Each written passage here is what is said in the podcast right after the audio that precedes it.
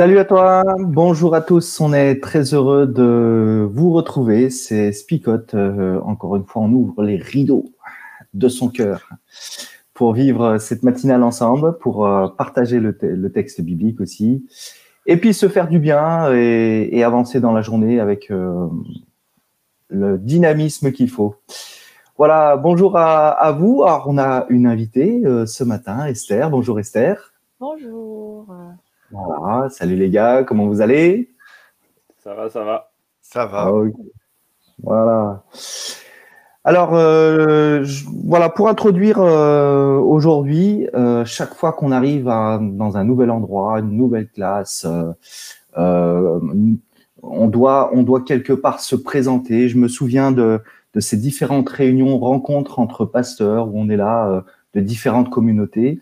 Et puis euh, chacun décline quelque part, euh, eh bien, qui il est, de, quelle communauté, pasteur de quelle communauté, et ainsi de suite. Et je me souviens d'un gars qui avait dit, au lieu de, de se présenter par son prénom et, euh, et, son nom, quoi, il disait moi, je suis serviteur de l'Éternel.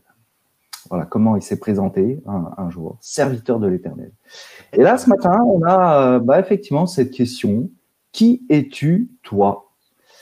Alors ça s'adresse à un personnage qu'on va voir qui est Jean le baptiseur, mais je me dis, tiens, ça pourrait être une question qu'on pourrait se poser dans le et maintenant. Hein. Qui es-tu, toi? Alors, on regarde le texte ensemble, et puis peut-être qu'à la fin, on se posera cette question. Qui es-tu, toi? Les chefs juifs de Jérusalem envoient des prêtres et des lévites pour demander à Jean, Qui es-tu? Jean ne refuse pas de répondre. Voici son témoignage. Il dit très clairement, Je ne suis pas le Messie. Les prêtres et les Lévites lui demandent, Mais alors qui es-tu? Est-ce que tu es Élie? Jean répond, Non. Ils lui demandent encore, Est-ce que tu es le prophète? Jean répond, Non. Alors ils lui disent, Qui es-tu? Nous devons donner une réponse à ceux qui nous ont envoyés. Qu'est-ce que tu dis de toi-même? Jean répond avec une parole du prophète Ésaïe. Je suis celui qui crie dans le désert, Préparez un chemin bien droit pour le Seigneur. Parmi les hommes envoyés vers Jean, il y a des pharisiens. Ils lui posent une question. Tu n'es pas le Messie, tu n'es pas Élie et tu n'es pas le prophète. Alors pourquoi est-ce que tu baptises? Jean leur répond. Moi je baptise dans l'eau. Mais au milieu de vous, il y a quelqu'un que vous ne connaissez pas. Il vient après moi, et je ne suis pas digne de lui enlever ses sandales. Tout cela se passe à Béthanie, de l'autre côté du Jourdain, là où Jean baptise. Le jour suivant, Jean voit Jésus qui vient vers lui, et il dit, Voici l'agneau de Dieu qui enlève le péché du monde. C'est de lui que j'ai parlé quand j'ai dit, L'homme qui vient après moi est plus important que moi, parce qu'il existait avant moi. Moi je ne le connaissais pas, mais je suis venu baptiser dans l'eau pour le faire connaître au peuple d'Israël. Et voici le témoignage de Jean. J'ai vu l'Esprit Saint descendre du ciel comme une colombe, et il est resté sur Jésus. Moi je ne le connaissais pas, mais Dieu qui m'a envoyé baptiser dans l'eau, c'est lui qui m'a dit, Tu verras l'Esprit Saint descendre et rester sur un homme, et c'est lui qui baptise dans l'Esprit Saint. Moi j'ai vu, et j'en suis témoin. Cet homme-là, c'est le Fils de Dieu.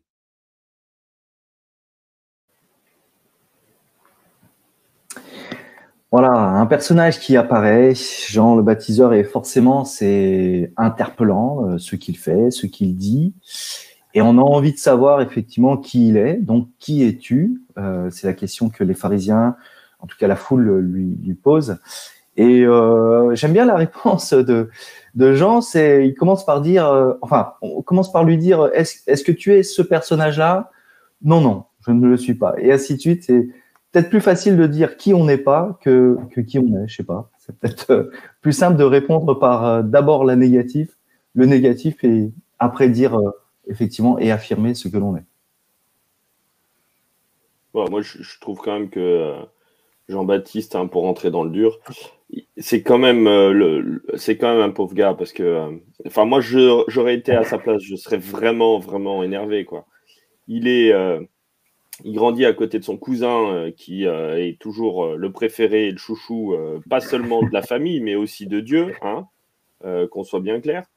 il grandit en se disant punaise, je vais devoir préparer le chemin du cousin.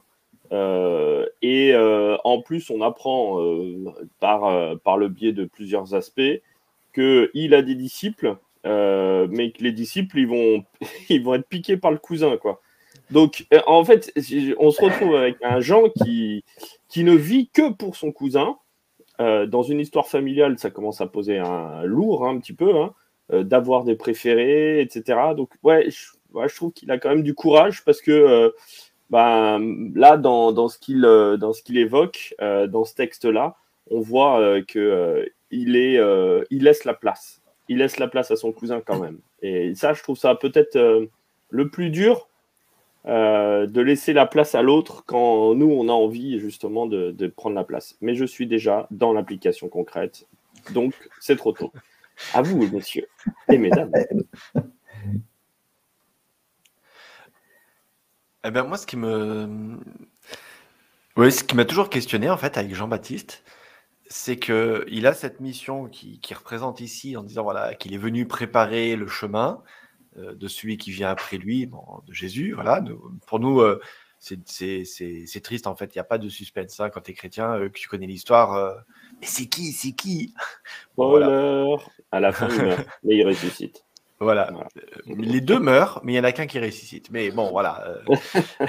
oui, c'est vrai. Mais avant ça, mais avant ça, moi, ce qui m'a toujours interpellé, c'est que Jean est présenté comme celui qui voilà, est vécu, vêtu de poils de, chameau, qui vit dans le désert, qui se nourrit de criquets. Euh, et ça paraît bon, un peu, bah, voilà, c'est comme ça. Mais c'est bizarre parce qu'il doit préparer le chemin, mais il va dans le désert. Et et c'est marrant parce que les, hum, les chefs religieux viennent voir Jean-Baptiste dans le désert. Vous voyez, enfin, c'est pas logique en fait. Il y a quelque chose de se dire, bah, s'il vient préparer le chemin, il va annoncer euh, celui qui va bientôt être nommé à la, chancellerie. Euh, je fais aucune allusion à la politique, hein, mais tu te dis, bah, tu vas sur la place du village et tu dis, repentez-vous, euh, voilà celui qui est venu sauver euh, l'agneau, celui qui sera crucifié, bah, il va arriver. Et tu le dis sur la place, tu le dis pas dans le désert. Et il y a, quelque chose qui est en lien avec ce que vient de dire Flo sur euh, le, contre-pied quelque part de cette histoire. Il vient annoncer quelqu'un, euh, mais il vient de l'annoncer d'une manière très très particulière en fin de compte. Celui qui sauve, il va d'abord dans le désert, et c'est les gens qui sont interpellés qui viennent au désert et non qui viennent sur la place pour entendre parler. Voilà. Donc euh, cette démarche en fait géographique et de lieu d'annonce, elle est, elle est interpellante. Voilà, tu, tu, tu, dépeins, euh, Flo, un, comment dire, un aspect euh, où euh, il, aurait souhaité vivre une vie bien, bien plus belle que ce qu'il vit. Moi, je n'ai pas l'impression que, que, c'est dans ce sens-là, mais est-ce que c'est pas justement une, une, vie d'abnégation et que ben, c'est des efforts au bout et le gars ne, ne, ne, rechigne pas et quelque part ne, ne recule pas et va, va mettre en place effectivement dans, dans sa vie quelque chose d'assez difficile, s'abstenir à, s'astreindre à, à, comment dire, à, à, vivre un petit peu en décalé, euh, marginal, euh, tout ça peut-être pour attirer l'attention, je sais pas euh, si c'est si le but en tout cas, mais en tout cas c'est sa vie, d'abnégation et puis d'humilité aussi, hein, de, dire euh, bah, je ne suis pas, et alors que quand la foule commence à venir, quand les foules commencent à, ouais, quand la foule commence à venir, on, pourrait se dire mais waouh, ça y est, il y a, quelque chose qui démarre. Mais cette préparation euh, depuis tout petit à, se dire, mais je j'ai une mission particulière, c'est d'attirer euh, l'attention sur autre que moi, euh, va lui permettre aussi dégager de Jérusalem et de la grande métropole, on va dire, mégapole, de, de ne pas être tenté par justement peut-être l'orgueil de d'avoir une place bien bien précise, je ne sais où. Donc c'est aussi euh, le fait de dire voilà, c'est un gars qui, avec cette humilité, va, va réussir à, attirer l'attention vers autre que lui, quoi. Euh, autre aspect, hein, mais euh, tu, le disais tout à l'heure, mais je trouve ça aussi très intéressant.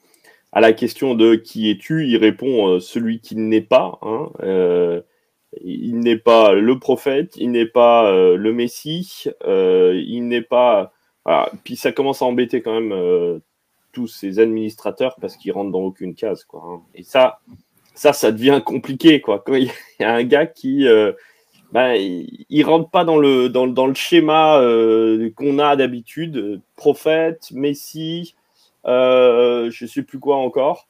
mais bon, voilà, ça pose question, on sait pas trop où le caler, voilà.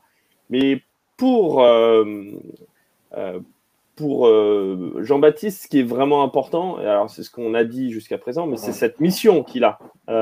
et cette mission, elle est d'ouvrir, d'ouvrir le passage, d'aplanir pour que, eh bien, son petit cousin.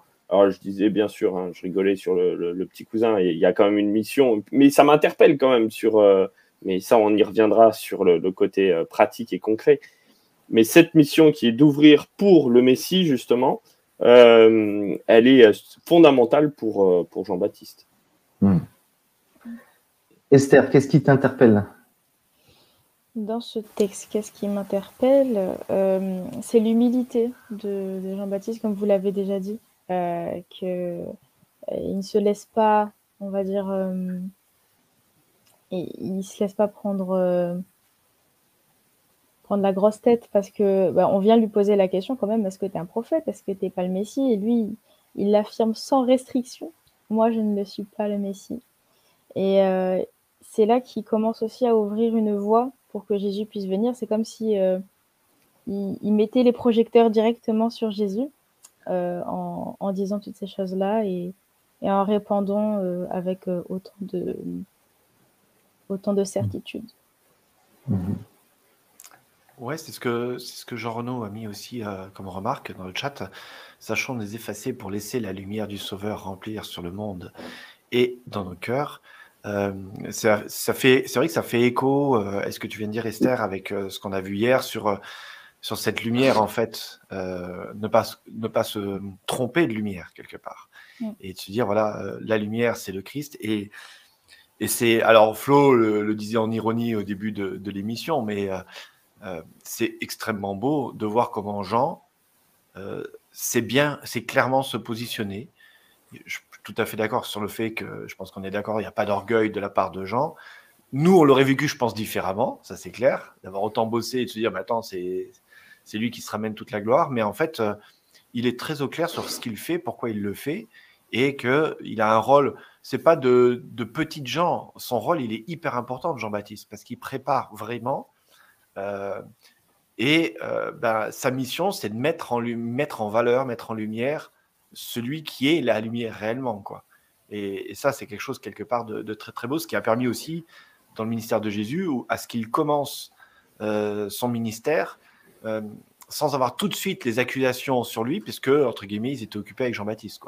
Donc, vu comme ça, voilà, il fallait d'abord qu'il règle la problématique Jean-Baptiste, les pharisiens et tous les chefs religieux, euh, avant de s'occuper de la problématique Jésus. Donc, ce qui a laissé euh, quelques petites années tranquilles Jésus quelque part euh, pour commencer son ministère. On peut le voir comme ça.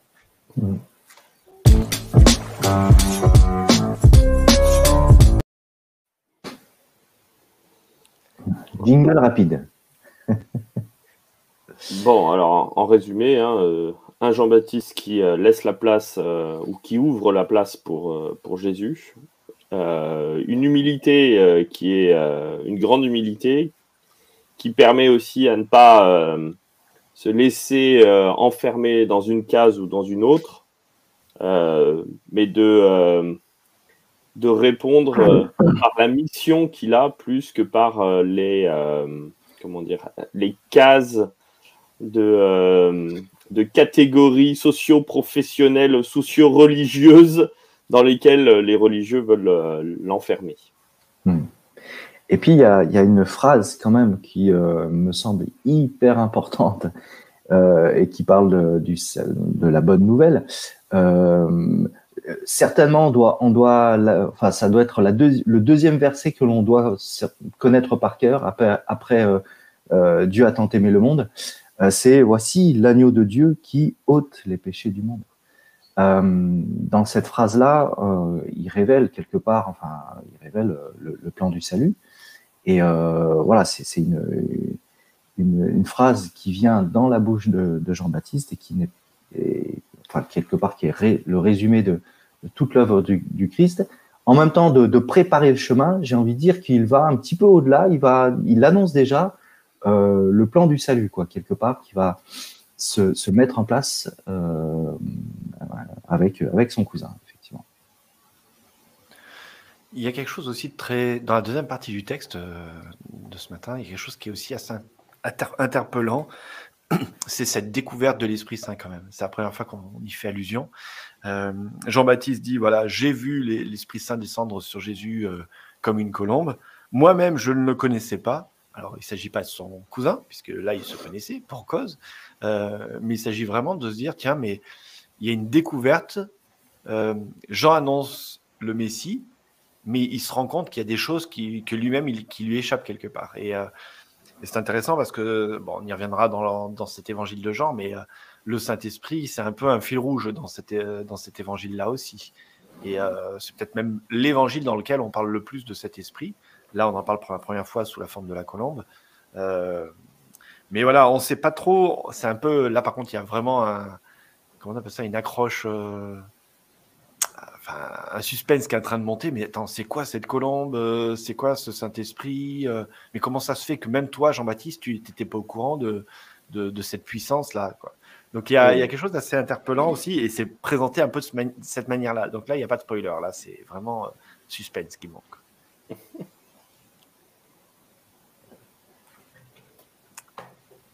Allez, on passe au riz maintenant, là.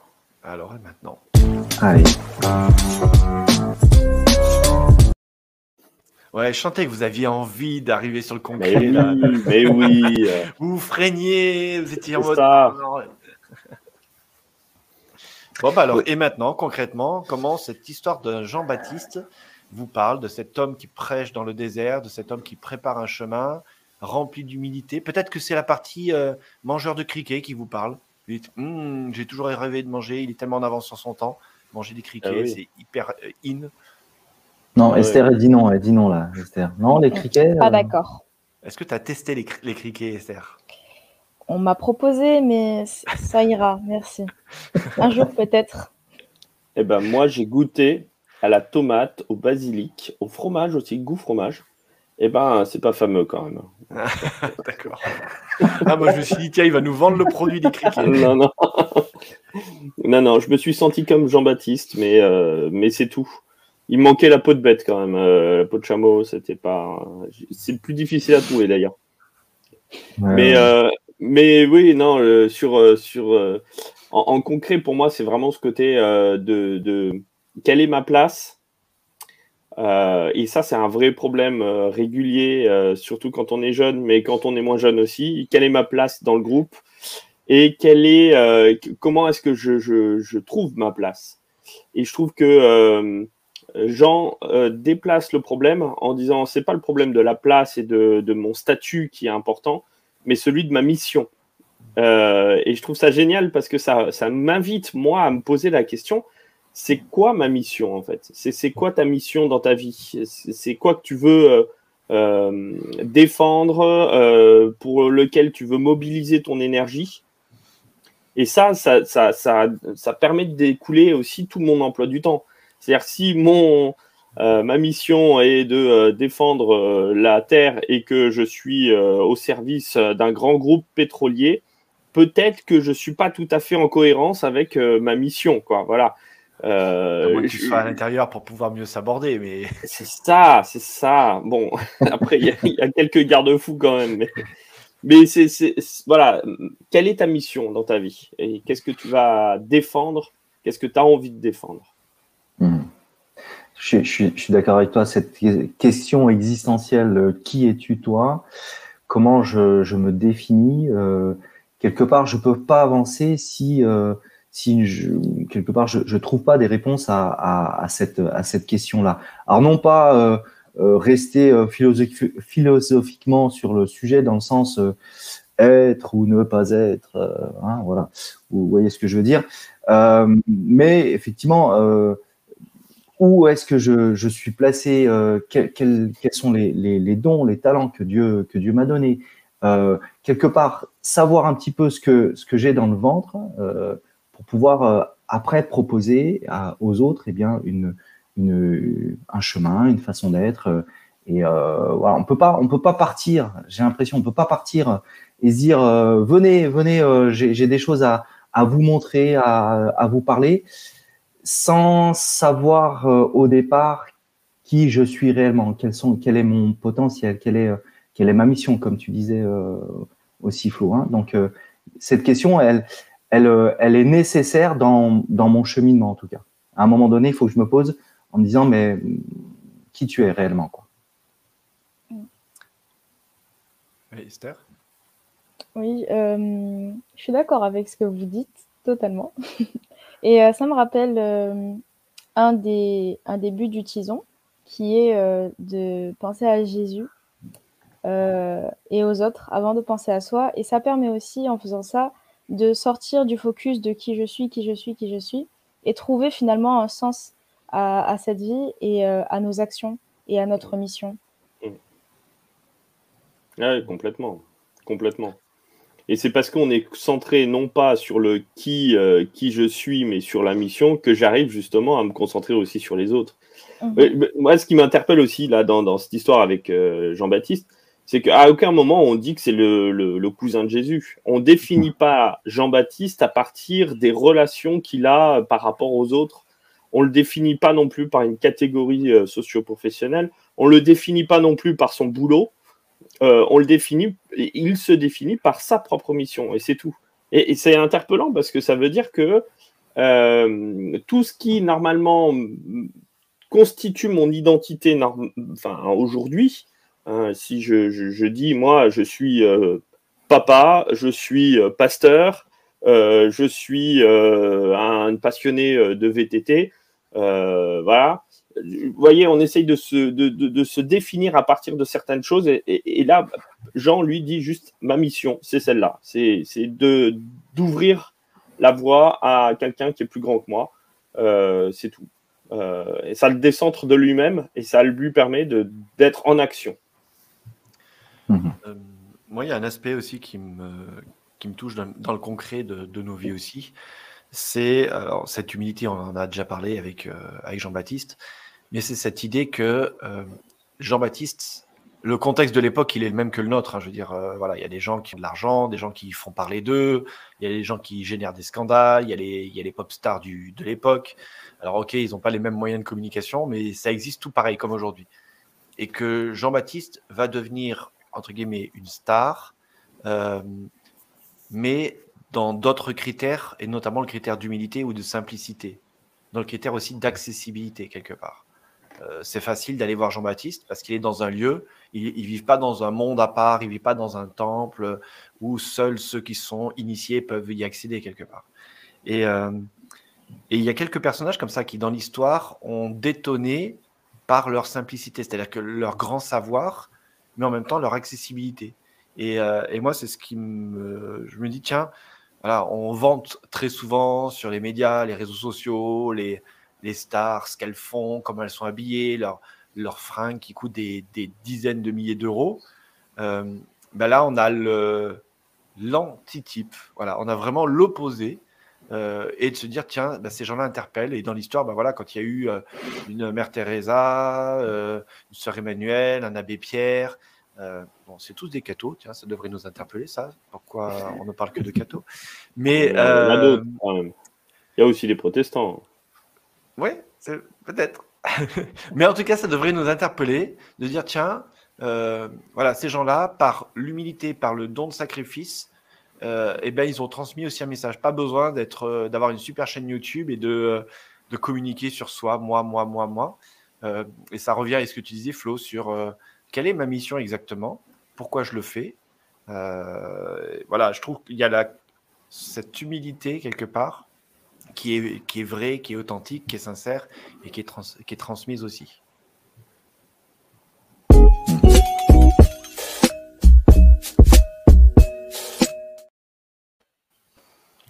Alors ça y est là, c'est la parole choc directe. Bon, eh ben, ma, eh, ma, parole choc sera la suivante. Non, je vais pas faire sur les criquets. J'en avais une en off euh, qui était euh, si tu veux être humble, mange des criquets et mets une peau de bête. Mais c'est pas tout à fait euh, ce que je voudrais dire et partager ce matin. Ma parole choc sera plus ben, c'est quoi ta mission Tout simplement. Mmh. Ouais. Alors moi, j'avais envie de, parler un petit peu comme euh, Yoda. Pour rendre droit ton chemin et celui du Seigneur, humble tu dois être. Humble tu dois être. Bien. Moi, j'aurais dit euh, regarde à Jésus et avance les yeux fixés sur la croix. Mm-hmm. Il y a Jean Renaud qui a déjà moi, je dirais, et après je donne la parole à Jean Renaud, euh, et moi je dirais, regarde, un peu comme toi Alain, en maître Yoda, regarde le petit oiseau qui descend du ciel. C'est peut-être un signe. non, une colombe, ah, une colombe. Ah, ah. Et les signes, ça vole super mal, alors. Euh. Allez, Jean Renaud, c'est parti. Euh, quand tu es dans le désert depuis trop longtemps, sors, écris la venue du Sauveur et le salut par l'évangile éternel. Gérard nous propose en parole choc Dieu élève ceux qui sont humbles. Amen. Ça, c'est vrai. Parce qu'on verra bien plus tard, euh, Jésus va dire qu'il n'y a pas eu de plus grand prophète que Jean-Baptiste. Mhm. Anne-Catherine nous propose En fixant les yeux à Jésus, je le protège de l'orgueil. Je, me protège. Je, me protège de l'orgueil, je pense. ça, je me protège. Eh oui, elle a corrigé, ça y est. Donc c'est ça, en fixant les yeux vers Jésus, je me protège de l'orgueil. Merci Anne-Catherine. Eh bien, très bien. Je vous propose de prier ensemble euh, pour cette journée et peut-être pour euh, que Dieu puisse nous inspirer euh, pour l'humilité, mais aussi pour notre mission.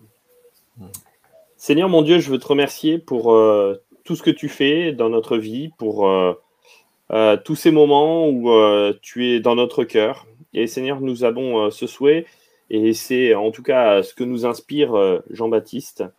nous avons ce souhait de, de, pouvoir faire rejaillir cette lumière, que les autres puissent être au bénéfice de, euh, de cet amour que tu as pour euh, tout un chacun. Et nous voulons, euh, nous, être ces Jean-Baptiste qui laissons de la place, qui laissons de la place aux autres, mais qui laissons surtout la place à toi.